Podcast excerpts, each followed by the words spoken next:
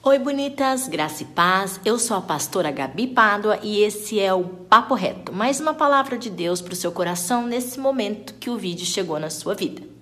Um belo dia, isto aconteceu comigo. Eu estava em casa e o Espírito Santo quis falar comigo. Fui bem direto para o supermercado e entendi que o mistério estava numa banca de manga. Era por volta do mês de setembro e eu peguei uma manga. E o Espírito Santo disse: compra essa manga e vai para sua casa. Cheguei na minha casa e fui descascar a manga. E o Espírito Santo disse: cheira ela. Eu cheirei, ele disse: tem cheiro de manga? Tem, tem cheiro de manga. Apertei, tinha toque de manga.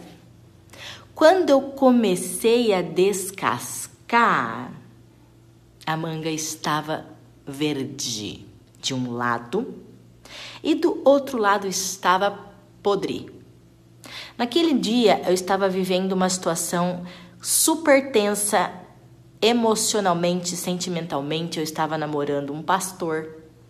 E o Espírito Santo, para me dizer a revelação do que estava acontecendo, propôs essa situação. Tinha cara de manga, cheiro de manga, formato de manga, mas a manga de um lado estava verde e do outro lado estava podre. Sabe por quê? Porque não era tempo de manga. Não adianta a gente querer desfrutar das mangas em tempos de uva. Você consegue entender? Não adianta a gente querer viver as coisas de Deus em tempos diferentes de Deus. Há um tempo determinado para todas as coisas e há um tempo debaixo do céu para todos os propósitos de Deus. Cuidado, você não vai comer manga em épocas de uva.